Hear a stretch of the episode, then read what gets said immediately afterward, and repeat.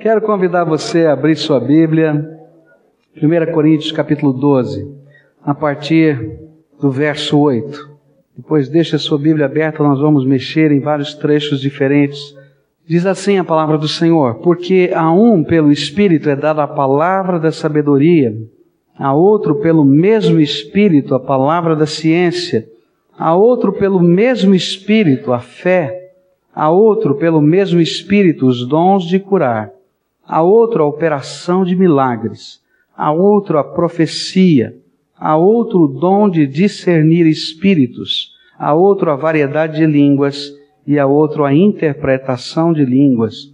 Mas um só e o mesmo Espírito opera todas estas coisas, distribuindo particularmente a cada um como quer.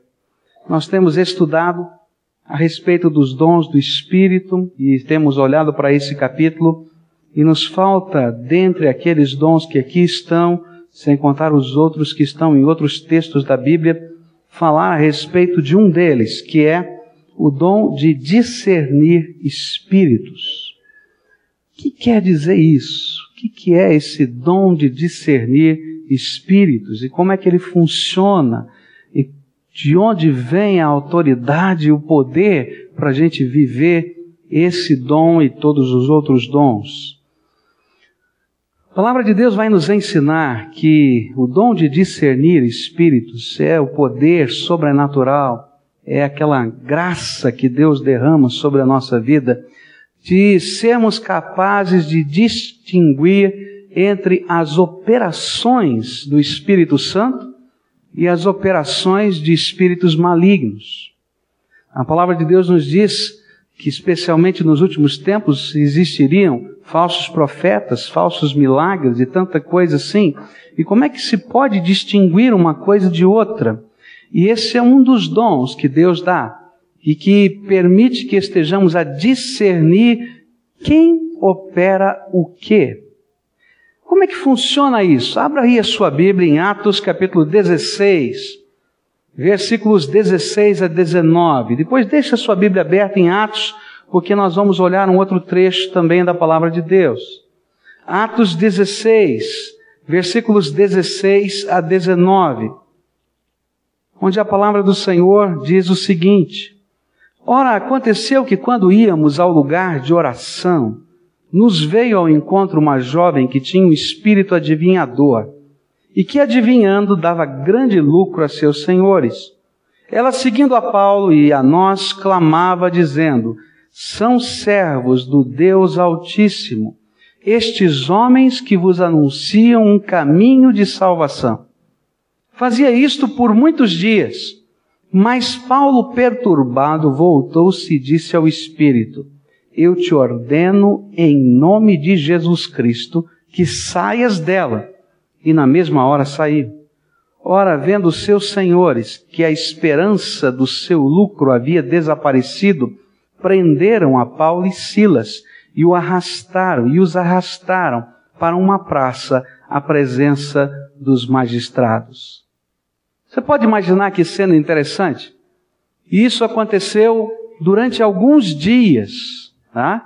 Chegaram à cidade e uma pessoa conhecida na cidade, famosa na cidade, uma escrava, que descobria as coisas a respeito da vida das pessoas, que tinha fila de gente para conversar com ela, que pagavam pela consulta, começou a dizer: Olha, tá vendo esses dois aqui? Esses daqui são mensageiros do Deus Altíssimo e está ensinando a vocês um caminho de salvação. Você pode imaginar que coisa esquisita? Assim, que coisa estranha. E aquilo vai um dia, vai outro dia, e chega uma hora que diz a palavra de Deus que, perturbado no seu espírito, lá no seu coração, o apóstolo Paulo, cheio do Espírito Santo, olhou para aquela mulher, não falou com ela, falou com o espírito que a dominava e disse: Vai saindo agora em nome de Jesus. E acabou a adivinhação e acabou tudo. Mas quem é que mostrou o que estava acontecendo ou deu condições de perceber o que havia ali? Foi o Senhor, o Deus Todo-Poderoso, através do seu Espírito Santo, manifestando esse dom, que é o dom de discernir espíritos. A mesma coisa vai acontecer em Atos 13, versos 8 a 11, onde chega lá Simão, o mágico, e diz para Pedro: Olha, Pedro, que milagre extraordinário você está fazendo. Quanto você quer para me ensinar a fazer esse milagre? E aí então o apóstolo Pedro diz assim: Olha, Simão, você está tendo uma ideia demoníaca, o seu coração está cheio de amargura, preso a Satanás, você precisa se arrepender agora.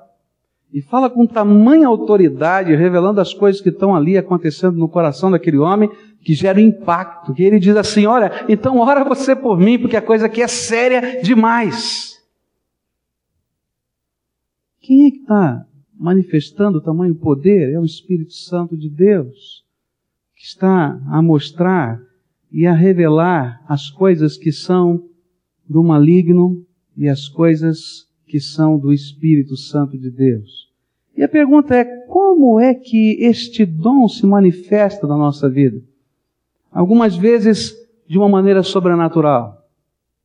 Algumas vezes simplesmente pelo saber que vem da graça de Deus, um mover do Espírito, e você tem uma convicção que você não pode nem então, é, nem consegue explicar com clareza.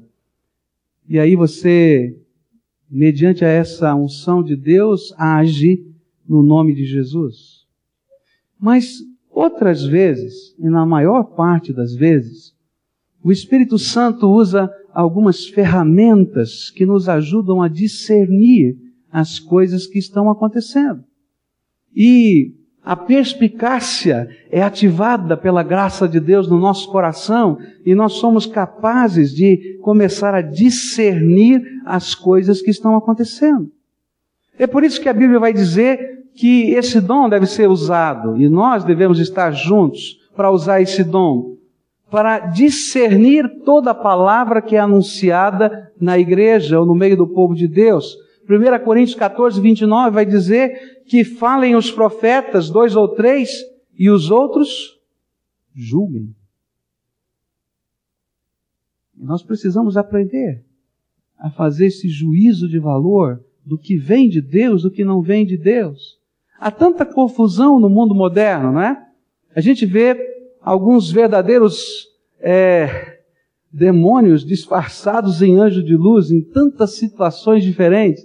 E a gente diz: olha, mas que palavra mansa, mas que palavra bonita. Olha só, tem tantas coisas boas acontecendo, tem até milagres acontecendo no meio desse processo das coisas aqui. A gente vê até uma manifestação de poder.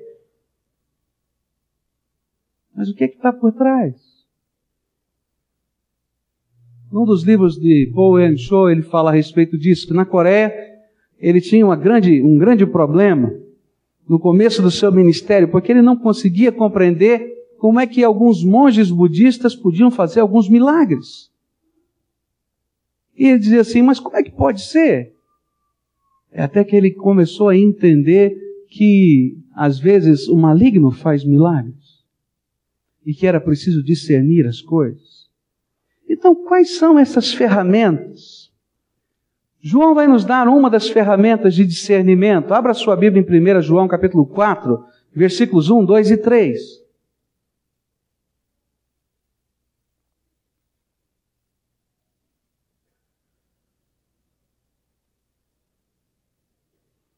Diz assim a palavra do Senhor: Amados, não creiais a todo espírito, mas provai se os espíritos vêm de Deus, porque muitos falsos profetas têm saído pelo mundo. Nisto conheceis o Espírito de Deus. Todo espírito que confessa que Jesus Cristo veio em carne é de Deus.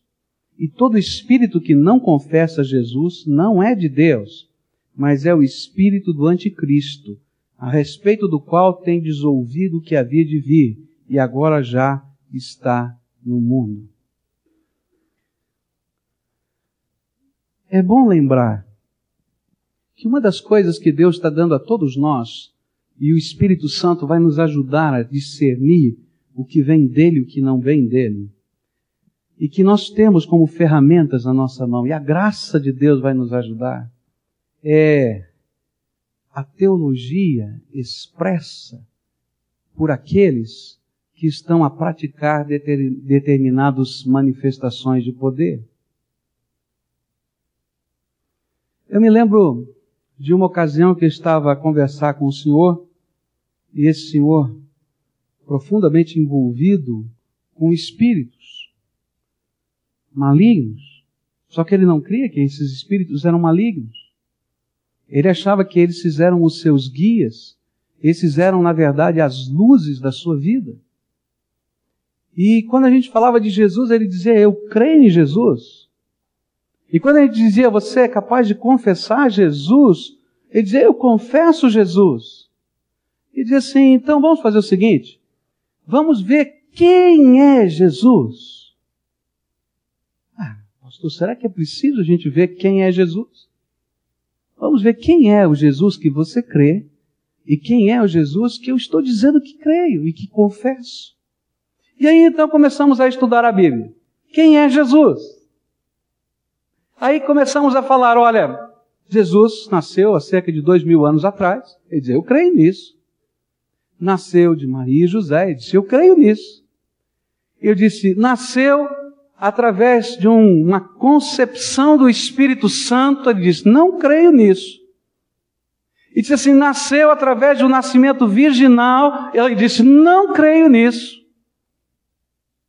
Que era a própria encarnação de Deus. Ele disse: Não creio nisso.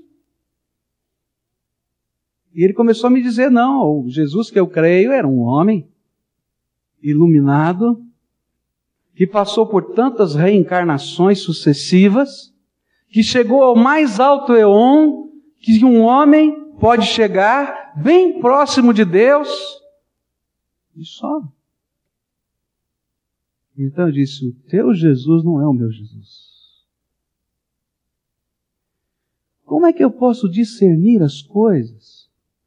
Não só pelos milagres que acontecem ou pelos feitos que estão aqui, ainda que Deus nos dê graça sobrenatural até para sentirmos a presença de Satanás. Mas Ele também nos dá a Sua palavra. E à medida que eu confronto aquilo que está sendo anunciado, pregado, ainda que tenha toda um, todo um background muito bonito por detrás, eu vou ser capaz de discernir a verdade de Deus. É interessante que às vezes nós estamos a esperar uma experiência. E eu tenho aprendido uma coisa tremenda. Que diante da incredulidade, Deus não nos dá experiências, Ele só nos dá aquilo que Ele revelou na Sua palavra. Você lembra dos fariseus? Depois de Jesus ter acabado de fazer um milagre extraordinário, ele disse assim: Olha, nós creremos se o Senhor fizer um sinal para a gente aqui. Ele tinha acabado de fazer um sinal. Ele tinha acabado de fazer um milagre. Eles tinham dito que esse milagre não veio de Deus, tinha vindo do diabo. E Jesus disse: Olha, para vocês, por causa da incredulidade que tem, a única coisa que eu posso dar é o milagre de Jonas. Eu vou morrer e vou ressuscitar o terceiro dia. Se você não acredita nisso, então não tem mais o que acreditar. E eu quero dizer para você que é assim que acontece na nossa vida. Aquilo que está revelado na palavra de Deus não precisa de qualquer outro milagre. Para que você tenha certeza que é verdade de Deus porque ele já deixou aqui para que ficasse claro. E à luz dessa palavra nós tivéssemos a discernir todas as coisas que envolvem a nossa vida. Não existe nada que venha do Senhor de fato que contrarie a sua própria palavra. O apóstolo Paulo disse o seguinte: se vier até você um anjo de luz, ensinando a você um evangelho diferente desse que foi anunciado, não creia. Não creia. Porque Satanás se disfarça em anjo de luz para, se for possível, enganar até os fiéis. Teologia que está por trás de um ensino, de uma religião, de uma profissão qualquer de fé, de um milagre, precisa ser checada com a palavra de Deus para que a gente possa discernir as coisas que estão acontecendo. Segunda coisa que eu vou aprender com a palavra de Deus é que, além da teologia expressa, eu tenho que olhar para a vida da pessoa. Porque há uma coerência entre o estilo de vida e aquilo que eu creio. Porque se não tiver coerência entre o seu estilo de vida e aquilo que você crê, aquilo que você crê não faz diferença nenhuma na tua vida. E o Evangelho é o poder de Deus para a salvação de todo aquele que nele crê. Não é isso que a Bíblia diz? E olha só o que Jesus vai dizer. Dois trechos da palavra de Deus, um deles em Mateus 7. A partir do verso 15, você vai encontrar esta palavra do Senhor. Mateus 7, a partir do verso 15.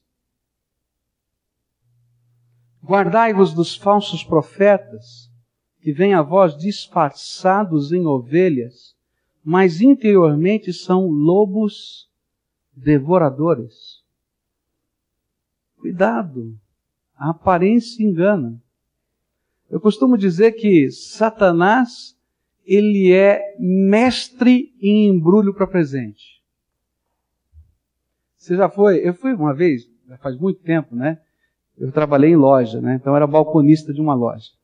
E quando chegava a época dessas, né, dia dos pais, dia das mães, dia dos namorados, que a gente tem que fazer embrulho para presente, eu me desesperava.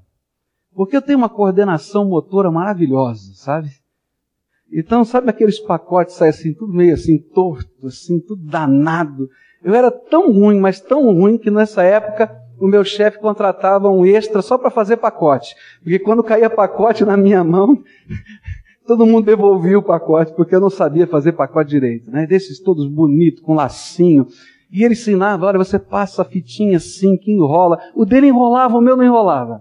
Ele fazia assim, olha assim, desfia. O meu não desfiava, o dele desfiava, sabe? Aquelas coisas, né? Mas eu quero dizer para você que Satanás é artista em fazer embrulho de presente. Vem tudo bonitinho, empacotado, você acha que é maravilhoso, né? E é desgaste. Por isso, esses falsos profetas, diz Jesus, vêm vestidos de ovelhas, mas interiormente são lobos. E Jesus disse o seguinte: pelos seus frutos os conhecereis. Colhem-se porventura uvas dos espinheiros ou figos dos abrolhos? Assim toda árvore boa produz bons frutos, porém a árvore má produz frutos maus. Uma árvore boa não pode dar maus frutos, nem uma árvore má dar frutos bons. Toda árvore que não produz bom fruto é cortada e lançada no fogo. Portanto, pelos seus frutos os conhecereis. Jesus ainda disse: Nem todo o que me diz Senhor, Senhor entrará no reino dos céus, mas aquele que faz a vontade de meu Pai que estás nos céus. Muitos me dirão naquele dia: Senhor, Senhor, não profetizamos nós em teu nome, e em teu nome não expulsamos demônios, e em teu nome não fizemos muitos milagres. E então lhes direi claramente: Nunca vos conheci. Apartai-vos de mim, vós que praticais a iniquidade. Há uma, uma coerência entre a vida e os valores que eu carrego dentro do meu coração. Você quer ver quando a fé está viva no coração de alguém? Olha para a vida dessa pessoa. A santidade a busca da presença do Senhor vai fazer diferença no dia a dia da sua vida. Mas se essa fé não estiver ardendo dentro do coração, o que vai haver é confusão. E ainda que a gente tenha até as palavras decoradas, os versículos da Bíblia na ponta da língua, mas se essa palavra não faz diferença na nossa vida, isso vai ser refletido no nosso jeito de viver. Não funciona. Deus nos dá graça para discernir espíritos até sobrenaturalmente. Mas é vontade dele que toda a igreja do Senhor Jesus esteja discernindo a verdade. Verdade do erro. Santidade do pecado. Para que a gente possa ser de fato instrumento de Deus cada dia, para a glória dele. Algumas vezes esse dom foi tremendamente manifestação do poder. Vocês lembram da história de Ananias e Safira? Quando de repente chega Ananias trazendo a oferta. Ele disse: Olha, eu vou vender uma propriedade e vou, fiz um voto no meu coração de vender a propriedade e entregar o dinheiro dessa propriedade para atender os pobres da igreja muitos daqueles irmãos que estavam ali no dia de Pentecostes ficaram ali. E muitas, da, muitas daquelas pessoas não tinham casa. E muitos passavam necessidade. E então a igreja se uniu para sustentar aqueles irmãos. E as pessoas começaram a vender os seus bens. E aquele irmão voluntariamente disse: Não, eu quero vender um bem que eu tenho, um terreno que eu tenho, para ajudar a sustentar os pobres que estão conosco. E chegou o dia da consagração da oferta. E ele tinha feito o seu voto, mas na hora que ele vendeu a propriedade, fez coceira no dedo assim, né? Sabe aquela? Não, tudo não. Né? Tudo não. É muito. E então ele pegou uma parte, guardou, outra parte ficou com ele e foi e levou lá no gasofilácio. Na hora que ele estava pondo no gasofilácio, o Espírito Santo encheu o coração de Pedro e Pedro olhou para Ananias e disse assim: porque Satanás encheu o seu coração, Ananias. O terreno era teu. Você faria, você podia fazer o que você quisesse com ele. Porque Satanás encheu o teu coração. Porque você não está mentindo aos homens, mas você está mentindo a Deus. E foi tão tremenda a manifestação do poder de Deus que aquele homem caiu duro e morto naquela hora.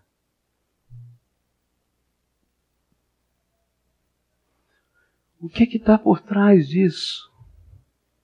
É a capacidade que só Deus pode dar de discernir o certo do errado, a operação do maligno, da operação do verdadeiro Espírito de Deus aquilo que é justo diante do Senhor, verdadeiro, que procede do trono, daquilo que não procede.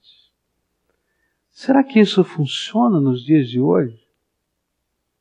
Eu quero dizer para você que nos tempos de hoje, mais do que nunca, a igreja do Senhor Jesus precisa do exercício desse dom. Nós estamos vivendo no tempo chamado tempo da nova era onde a grande filosofia que corre o nosso meio é que tanto faz, tanto faz o que você acredita, tanto faz aquilo que você coloca como fé no seu coração, tanto faz se você é isso, se você é aquilo, aquilo outro, porque na verdade tudo é muito parecido, tudo é muito semelhante, os valores são quase os mesmos.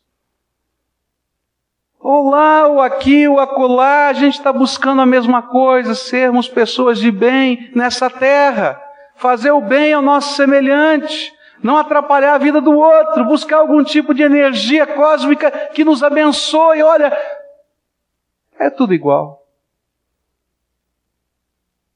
E aí você vai numa casa e encontra alguém com um Buda logo ali para ganhar dinheiro. Uma, como é que é? Comigo ninguém pode, não é? Isso atrás da porta para não perder nada, não é? Aí tem uns cristalzinhos em cima da mesa para dar uma energia, assim. Aí você vai, lá na, na cama tem uma pirâmide, né, para mandar o raio aqui, assim e tal, etc livros de autoajuda, livros de. Gente, quem falou para você que tudo é a mesma coisa? Na vida não é assim. Tudo é a mesma coisa?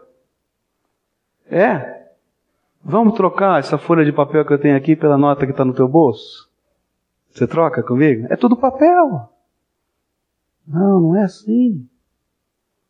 Não é. E nós precisamos discernir a verdade do erro. A gente precisa conhecer não um caminho, mas o único caminho que é Jesus. Sempre causou espanto no meu coração porque Satanás colocou na boca daquela mulher que dizia: Esses homens são mensageiros do Deus vivo e anunciam a vocês um caminho para a salvação. Você já parou para pensar que coisa esquisita é essa? Que time que ele está jogando?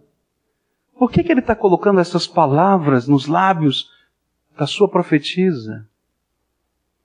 Porque ele quer que a gente acredite que tudo é a mesma coisa. Que tudo funciona do mesmo jeito. Só que no reino de Deus não é assim. O que é santo é santo. O que é dele, do Todo-Poderoso, é só dele. O Senhor Jesus não quer que nós tenhamos amantes. Ele nos chama de. Ele é o esposo e ele chama a todos nós da sua igreja a esposa do Cordeiro. Por isso, não é tudo a mesma coisa, porque você pertence exclusivamente ao Senhor da glória. Agora eu queria dizer para você de onde vem o poder? De onde vem o poder para a gente discernir o que é de Deus do que não é de Deus? E vou além. De onde vem o poder para a gente confrontar as obras do diabo? Porque esse dom foi nos dado para que nós confrontemos as obras de Satanás. De onde vem o poder para que a gente possa, inclusive, expulsar demônios? Eu quero falar para você de onde vem esse poder e terminar esse momento de meditação com esse trecho da palavra de Deus. Que está lá em Colossenses, capítulo 1. E queria ler alguns versículos desse capítulo 1 para você, para que a gente esteja meditando naquilo que o Senhor está fazendo na nossa vida. Colossenses 1, 13 e 14, diz assim: E o que nos tirou do poder das trevas e nos transportou para o reino do seu Filho amado, em quem temos a redenção, a saber, a remissão dos pecados. Eu quero contar para você o que está acontecendo no mundo espiritual, para que você possa entender a tua posição em Cristo e de onde vem o poder. Você sabe o que significa a palavra redenção? Significa comprado de volta por preço. Era um termo usado no tempo da escravidão. Quando a gente ia redimir um escravo, a gente comprava aquele escravo do seu, seu dono, do seu senhor, pagava o preço dele e assinava uma carta de alforria ou um termo de liberdade. E aqui no Brasil, por causa da pele negra, todo mundo já imaginava que o negro fosse escravo. Ele não podia perder a sua carta de alforria. Ele andava com ela, porque se alguém dissesse, escuta, negro fujão, o que está acontecendo? Ele pegava sua carta de alforria com todo orgulho e dizia, não, não sou negro fujão, eu fui redimido. Você pode imaginar o orgulho dessa palavra? Eu fui redimido. Eu quero dizer para você o que é estava acontecendo na minha história e na tua história. A Bíblia diz que esse mundo inteiro, eu, você, todos nós, estávamos perdidos. E mais, E nós estávamos debaixo do poder do reino das trevas. E porque nós estávamos debaixo do poder do reino das trevas, nós éramos considerados inimigos de Deus. Mas se Deus não me criou, eu não poderia ser chamado filho dele. Só que você estava do lado errado. Debaixo da autoridade errada. Vivendo de modo errado. Debaixo de um poder que te escravizava. Mas a Bíblia diz que ele amou, Deus amou tanto você, porque você é o filho perdido dele, que estava longe de casa, que precisava ser resgatado, redimido. E que agora o seu novo dono, Satanás, dizia: Não, ninguém vai tirar, é meu escravo, faço o que eu quero com ele. Quando você está cheio de boas intenções, você não consegue fazer o que você planejou. Quando você está cheio de boa vontade, você não consegue fazer aquilo que você votou, porque você está escravizado. E aí então, o meu Senhor Jesus pagou o preço. E sabe qual era o argumento de Satanás? Olha, não tem jeito, porque ele está aqui comigo, debaixo da minha autoridade, do meu poder, não vai sair, porque o único jeito dele sair, se ele pudesse morrer e ressuscitar. Porque isso aqui é até a morte. Não era assim na escravidão? Quando é que a gente saía livre? Nunca. E aí Jesus disse: É isso o preço? Então eu vou morrer no lugar dele. Jesus se esvaziou da glória do Pai. Ele mesmo se encarnou aqui nessa terra, se fez homem, habitou entre nós foi lá na cruz do Calvário e comprou a minha vida com o precioso sangue que ele verteu na cruz do Calvário. E ele disse: Satanás, você não precisa mais segurar o Pascoal, porque o meu sangue vertido na cruz do Calvário está pagando o preço da redenção. E pela fé, um dia, quando eu recebi Jesus como Senhor e Salvador da minha vida, eu fui redimido no poderoso sangue de Jesus. E não só eu, todos quantos têm invocado Jesus como Senhor da sua vida.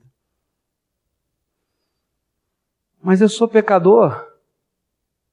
E a Bíblia diz que uma das maneiras que Satanás me escraviza é me fazendo escravo do pecado. Sabe o que é ser escravo do pecado? Ele coloca determinadas coisas que têm a ver com a natureza dele e não com a natureza de Deus, da natureza de Satanás e não com a natureza de Deus na minha vida. E diz: daqui você não sai. E você dá um passo como um cachorro acorrentado no quintal. E tem uns que ainda gostam de brincar com o cachorro, você já viu? Coloca aquelas, aqueles arames assim no quintal todo, né? E aí o cachorro tem a sensação de liberdade. Já viu isso? Ele sai correndo assim em cima de você no portão, corre lá do fundo do quintal até na porta, mas quando chegou lá ele veio né? correndo a corrente pelo, pela, por aquele fio, e quando chega lá ele dá aquele salto e plum! Tem muita gente assim, ó, aqui uma falsa sensação de liberdade. Ah, eu posso, eu faço, eu aconteço. Faz nada. Faz nada. Você é escravo dos seus pecados. E sabe o que é que Jesus fez? Olha só o que diz capítulo 2 de Colossenses, verso 3, 13. E a vós, quando estáveis mortos nos vossos delitos e na incircuncisão da vossa carne, vos vivificou juntamente com ele, perdoando-nos todos os delitos.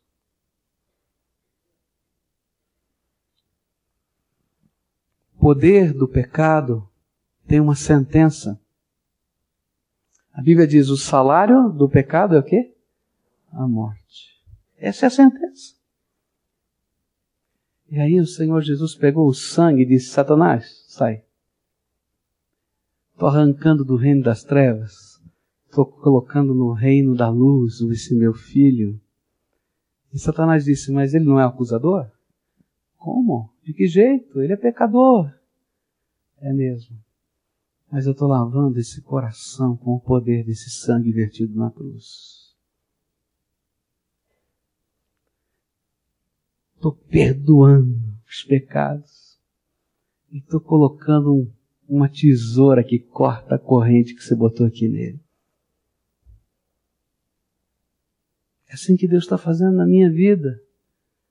Quando Ele me dá a capacidade de discernir o bem e o mal, quando Ele me dá a capacidade de discernir o certo do errado, o que vem de Satanás e o que vem de Deus, não é para que eu assista o que está acontecendo sem poder fazer nada, mas é porque veio para mim agora um poder tremendo, o poder do sangue de Jesus na minha vida. E eu posso caminhar com Ele. E aí o inimigo podia dizer, mas ele é maldito. A tua palavra diz que ele é maldito. E aí então, verso 14 diz assim: havendo riscado o escrito de dívida que havia contra nós nas suas ordenanças, o qual nos era contrário, removeu-o do meio de nós, cravando-o na cruz. Sabe todos aqueles pecados que você sabe que é pecador? Eu me lembro quando eu era adolescente, estava num retiro e uma, caiu uma pessoa endemoniada. E eu cheguei para perto para ver o que estava acontecendo. E tinha um jovem que estava conduzindo aquelas nossas reuniões que se aproximou para expulsar aquele demônio. E aí Satanás olhava assim, através daquela pessoa que estava endemoniada, e dizia: Ah, você? eu conheço você. Ah, eu conheço. Você faz isso, faz aquilo, faz aquilo outro. Começou a falar os pecados dele. E eu estava ali dizendo, e agora? O que é que vai acontecer? E aquele jovem assim, com toda a tranquilidade do seu coração, cheio do Espírito Santo, disse assim, Satanás, é verdade. Você está dizendo que eu sou pecador? Eu sou mesmo. Mas eu quero dizer para você que eu fui lavado no sangue de Jesus. Pode sair agora dessa pessoa em nome de Jesus. E Satanás teve que sair. Sabe por quê? porque você é pecador eu sou pecador, mas eu dou graças a Deus que aqueles listas de pecado que fazem parte da minha história e da tua história foram cravados na cruz do Calvário que Jesus morreu por mim. E eu estou livre daquela condenação e daquela maldição. Satanás é como aquele homem que chega cada dia para o negro do passado, do século passado do Brasil. E que está sempre dizendo para a gente: Ô oh, negro fujão, o que está pensando? Mas eu quero dizer para você de onde vem a tua autoridade. Pode imaginar um século atrás ou mais, quando aquele homem abria o seu paletó ou a sua roupa simples e tirava a carta de alforria e dizia: Não sou não. Eu fui redimido e eu vou dizer para você, a minha autoridade vem do poder do sangue de Jesus. E eu quero dizer para você uma coisa tremenda. Olha só o que a Bíblia diz. A palavra do Senhor diz o seguinte, no verso 15 do capítulo 2: E tendo despojado os principados e potestades, os exibiu publicamente e deles triunfou na mesma cruz. Você pode entender o que significa isso?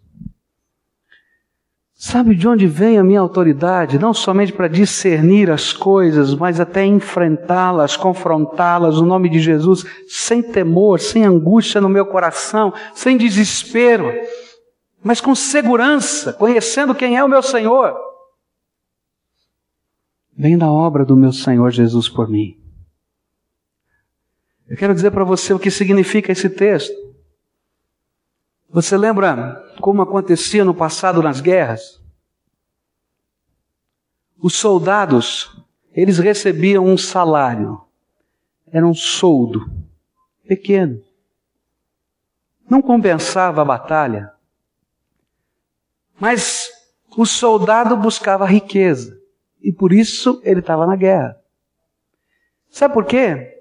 Porque a recompensa do soldado era o despojo. Despojo era o seguinte: quando você invadia um lugar, uma cidade, uma aldeia, e você conquistava aquela cidade, tudo de valor que existia naquele lugar te pertencia. E você retirava das pessoas aquilo tudo e levava consigo, era seu direito de vitória. E sabe o que aqui a palavra de Deus me diz? É que quando o Senhor Jesus morreu na cruz do Calvário por mim, Ele não somente cravou as minhas dívidas lá na cruz, os meus pecados, Ele não somente me arrancou do reino das trevas e colocou no reino da luz, mas o Senhor despojou o maligno. Toda aquela autoridade que ele possuía sobre a minha vida foi arrancada pelo poder do meu Senhor. E sabe como é que isso acontece? Porque o Senhor colocou sobre a minha vida uma marca e um selo. E essa marca esse selo é o Espírito Santo de Deus que foi derramado sobre o meu coração quando pela fé eu invoquei Jesus, entra aqui dentro da minha vida. E a Bíblia diz que aqueles que têm a marca do Senhor são aqueles que estão vencendo o maligno. E estão vencendo o maligno através do sangue que Jesus derramou lá na cruz e do testemunho de compromisso que tem com o Senhor da glória Jesus.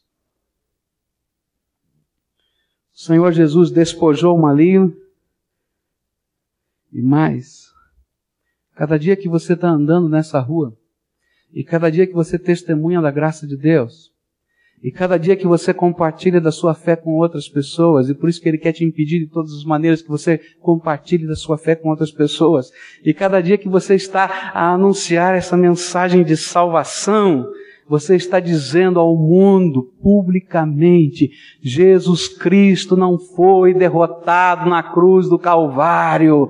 Jesus Cristo triunfou. Ele é o vencedor. Por isso eu sou livre. Por isso eu o louvo. Por isso eu o adoro. E por isso eu estou dizendo a você: louve e adore ao Senhor. Nós fazemos parte de um cortejo tremendo só por viver. Gente, quando esse povo sai daqui dessas quatro paredes e sai para a rua, e você vai para o seu trabalho, você vai para a tua escola, você vai para cada lugar onde você foi colocado pela graça de Deus, você está exibindo a vitória do Salvador. A vitória do Salvador está sendo anunciada. Talvez você não enxergue isso. E eu fico tão entristecido porque Muitos de nós, ao ouvirmos a intimidação do maligno, que vem de tantas maneiras diferentes, como uns cem anos atrás, dizia, ô nego fujão, o que está fazendo? Não pegam a sua carta de euforia para dizer, eu fui redimido. Não é triste? A gente está embotado, escondido, nós que somos o testemunho da vitória de Deus. Acuados, com medo dos enfrentamentos da vida, porque não entendemos a nossa posição em Cristo Jesus. Você é de carne e osso não vale nada. É verdade. Como eu sou de carne e osso, não vale nada. Mas eu dou graças a Deus por Jesus Cristo, o meu redentor amado, que com o seu poderoso sangue me lava, me purifica, me transforma, me coloca no seu reino e me faz ser o testemunho público da sua vitória sobre todas as coisas. Essa é a minha posição em Cristo. É por isso que eu posso discernir as coisas que vêm de Deus e as coisas que não vêm de Deus. E é por isso que eu posso confrontá-las. Confrontá-las pregando o Evangelho, ou até repreendendo demônios em nome de Jesus. Porque essa autoridade não é minha, é do meu Senhor. E eu vou exibir a autoridade dele diante dos homens, diante dos anjos e até diante dos demônios. Há um texto impressionante para mim em Efésios capítulo 3, onde a palavra do Senhor nos fala dessa glória. E diz assim, verso 8: A mim, o mínimo de todos os santos, me foi dada esta graça de anunciar aos gentios as riquezas inescrutáveis de Cristo e demonstrar a todos qual seja a dispensação do mistério que desde os séculos esteve oculto em Deus que tudo criou.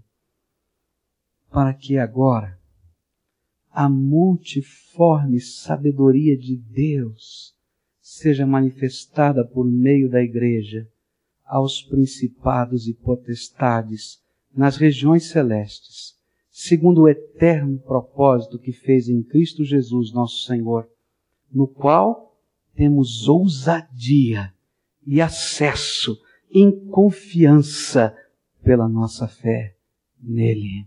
Aleluia. Você consegue entender o que esse texto está dizendo? Se você um dia recebeu Jesus como Senhor e Salvador, a tua vida lavada no sangue do Cordeiro, tua vida transformada pelo Senhor da glória, santificada pelo Espírito Santo de Deus, está revelando aos anjos e aos demônios o poder, a glória e a soberania do Deus Todo-Poderoso. Você pode imaginar? Os anjos olhando para você e dizendo assim: esse aqui? Esse? esse? Esse não dá. Esse aqui, não, não dá. E aí você veio transformado pela graça.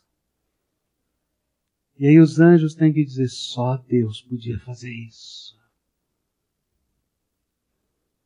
Os demônios, esse nós seguramos. Aí vem o poder do sangue de Jesus que liberta. Só o Senhor Jesus podia libertá-lo. E quando você está andando, aqueles que estão no futuro, no passado, no presente, em todos os tempos, nessa realidade que é muito maior do que a concreteza da nossa vida, estão vendo a glória do nosso Salvador. Eu quero terminar dizendo para você e convidando você a fazer duas coisas nessa noite. A primeira é se essa glória ainda não foi revelada na tua vida, através de um pacto de fé seu com Jesus. Você está precisando ser redimido no poder do sangue do Cordeiro. E o segundo desafio que eu tenho para você hoje, se você já foi redimido no sangue do Cordeiro, você tem que ser para o louvor da glória dele, porque ele é digno você precisa entender de onde você foi tirado. E não imaginar que tudo é a mesma coisa, de qualquer jeito, porque não é. Tem que ser para a glória do Senhor. E eu queria orar antes de nós partilharmos da ceia do Senhor logo mais. E nós vamos comer do pão e do vinho, que simbolizam isso tudo. O pão simboliza o corpo do Senhor Jesus, o vinho simboliza o sangue de Jesus que foi vertido por nós. E eles estão aqui não porque tenham poder em si mesmo, é pão de verdade, feito de farinha.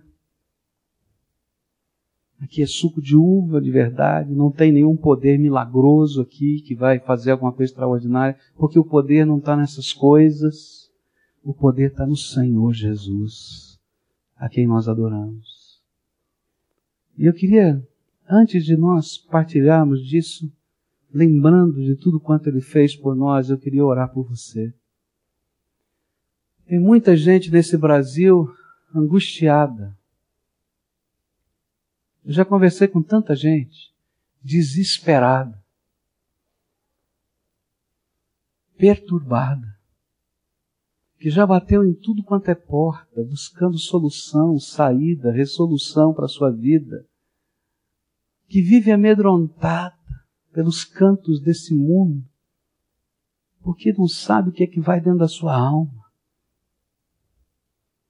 Eu quero dizer para você que você é o filho amado do Deus vivo, mas que está no lugar errado. E que Deus te ama tanto, tanto, tanto, que se esvaziou da sua glória e tomou seu lugar na cruz do Calvário para pagar o preço da tua redenção e que não importa o que já aconteceu na tua história, de quantos sejam os teus pecados, e que não importa quais sejam as algemas ou as correntes, se elas são compridas ou são curtas, tanto faz. Eu quero dizer que a única pessoa que tem poder de te transformar, te salvar e te libertar é Jesus Cristo. E que você precisa ter um pacto de vida e fé com Ele. E que ter um pacto de vida e fé com Jesus é muito mais do que dizer que ele veio há dois mil anos atrás, ou que eu acredito nisso ou naquilo, mas é deixar Jesus ser o Senhor absoluto da nossa vida. A libertação só entra dentro da nossa vida quando Ele entra dentro do nosso coração, porque Ele é a verdadeira libertação. E aí não há poder de trevas que possa valer sobre a nossa vida. Não tem urucubaca, macumba, sei lá o que que fica, porque o Senhor Jesus é poderoso para nos libertar. Não tem isso ou aquilo, a segurança vem do Senhor Jesus. Por isso eu queria convidar você, a quem o Espírito Santo hoje está falando. Deus está falando com você hoje. Você sabe que é com você que Ele está falando? Está batendo aí na porta do teu coração, dizendo: Filho, você que está fora do lugar, eu quero orar por você. E quero pedir uma coisa. Jesus, entra aí nesse coração. Faz diferença, faz libertação. Entra e faz transformação, quebra as correntes. Que venha do Senhor libertação, salvação e redenção. Só você pode atender o convite de Jesus. Eu não posso atender por você, nem o outro pode atender. Só você. Por isso eu quero, pela fé hoje, em nome de Jesus, convidar você a fazer um pacto com o Senhor da glória e deixar Ele ser o Senhor da sua vida. Deixar Ele reinar no teu coração, te ensinar a viver um novo estilo de vida. Porque a fé que a gente tem vai ser refletida nos valores da nossa vida. Se não reflete, você não tem fé nenhuma. Você é essa pessoa a quem o Espírito Santo está falando? Se for, com muita seriedade, eu vou convidar você a sair do seu lugar. A vir aqui na frente, nós vamos orar juntos. Pastor, é complicado esse negócio, sair do lugar da gente no meio dessa multidão. Eu sou envergonhado, acanhado. Sabe por que, que eu faço isso? Porque Jesus é digno de toda honra, de toda glória, de todo louvor. Se você se envergonha dele no meio dessa multidão, então me perdoe, você não é digno do Senhor que não se envergonhou de você para tomar o, lugar dele, o seu lugar na cruz do Calvário. Ele é digno de toda honra. Isso não é nada. Então, se você está levando a sério esse compromisso com Ele, você quer que a gente ore junto com você para firmar esse pacto, quer selar esse pacto diante de Deus, diante dos anjos, diante dos homens, até diante dos demônios. É Jesus Senhor da minha vida. Sai agora do teu lugar, nós vamos orar juntos aqui e fazer essa entrega. Tem povo de Deus aqui?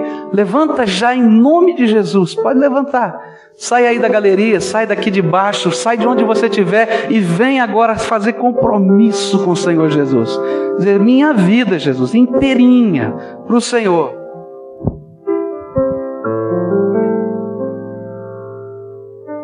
Quem mais o Senhor está chamando? Quem mais o Senhor está chamando? Eu sei que tem gente aqui a quem o Senhor está falando. Vai saindo agora do seu lugar. E se tem alguma corrente aí do maligno te prendendo, em nome de Jesus, Satanás pode soltar. Pode soltar, porque esse lugar é para a glória do Senhor. Nós queremos adorar o Senhor. E cada um aqui tem liberdade, em nome de Jesus, de decidir o que quer. Jesus precisa ser Senhor da tua vida, Salvador da tua vida, Redentor amado, bendito. Quem mais o Senhor está chamando? Vamos fazer esse pacto com Ele. Quem mais? Pode chegar para cá. Isso, chega para cá. Quem mais o Senhor está chamando? Tem povo de Deus aqui? Tem, não tem? O Senhor está falando? Quem mais? Vem, em nome de Jesus, pode vir. Em nome de Jesus, vem. Pode vir, em nome de Jesus. Tem povo de Deus aqui, nesse lugar bendito, santo, porque Jesus é digno de toda a honra. E o que nós estamos fazendo aqui hoje, aqui na frente, é dar honra ao Senhor Jesus. Só isso. É para Ele.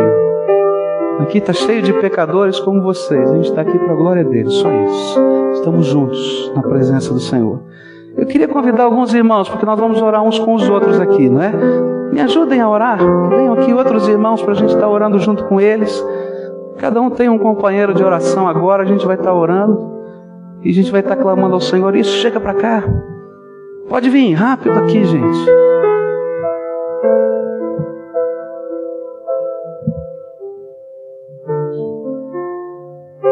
Isso, chega junto, chega perto. Aqui tem gente. Agora eu queria convidar essa congregação para ficar de pé e nós vamos orar ao Senhor. Todos têm um companheiro de oração, não? Quem não tem, levanta a mão só para mim ver. Tem alguém que vai orar com você? Tem? Tem? Isso. Gente, vocês vão me ajudar a interceder por esse povo que está aqui. Você pode entender o que está acontecendo aqui hoje? Está acontecendo uma coisa tremenda, um milagre. Está acontecendo que Deus vai derramar graça sobre esses corações. Ele estava dizendo: Vem cá, filho, porque eu quero te abençoar com a minha graça. Eu vou fazer uma oração agora, o companheiro de oração depois vai orar com você em particular. Mas agora eu vou fazer uma oração aqui com você. E eu queria desafiar você a fazer essa oração junto comigo. É uma confissão de fé, tá? O que eu vou dizer para Jesus, eu vou dizer antes para você entender e não fazer nada sem entender. Eu vou dizer para Jesus que eu sou pecador, e você vai estar dizendo como isso exatamente também, eu sou pecador, você é pecador.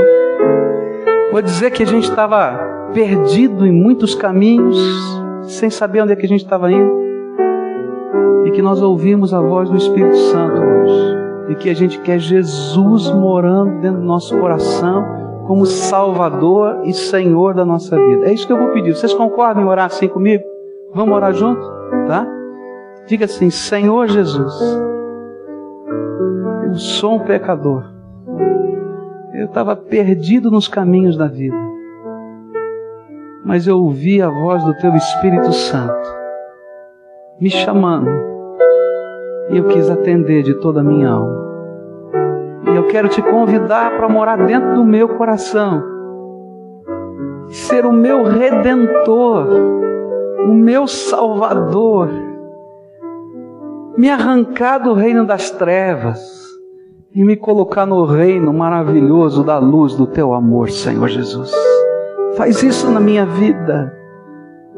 Faz isso na minha vida. Por favor, vem morar aqui dentro do meu coração. Amém. Agora eu quero orar por você. Senhor Jesus, olha aqui o teu povo, eles são teus filhos, eles estão aqui em cima, não por minha causa, mas por causa do Senhor. Eles estão aqui constrangidos, mas foram constrangidos pelo Teu Espírito Santo. E eu quero te pedir uma coisa muito especial, Senhor Jesus. Abre as janelas do céu agora e derrama do Teu Espírito Santo sobre eles. E sela o pacto que eles estão fazendo contigo. E que nesta hora, Senhor Jesus, eles possam receber essa marca tremenda e maravilhosa de que são possessão exclusiva de Jesus, que é o Espírito Santo de Deus. E que o Espírito do Senhor agora dentro deles possa dizer a eles: Filho amado e querido, e que eles possam ouvir isso e sentir isso e sentir a tua presença.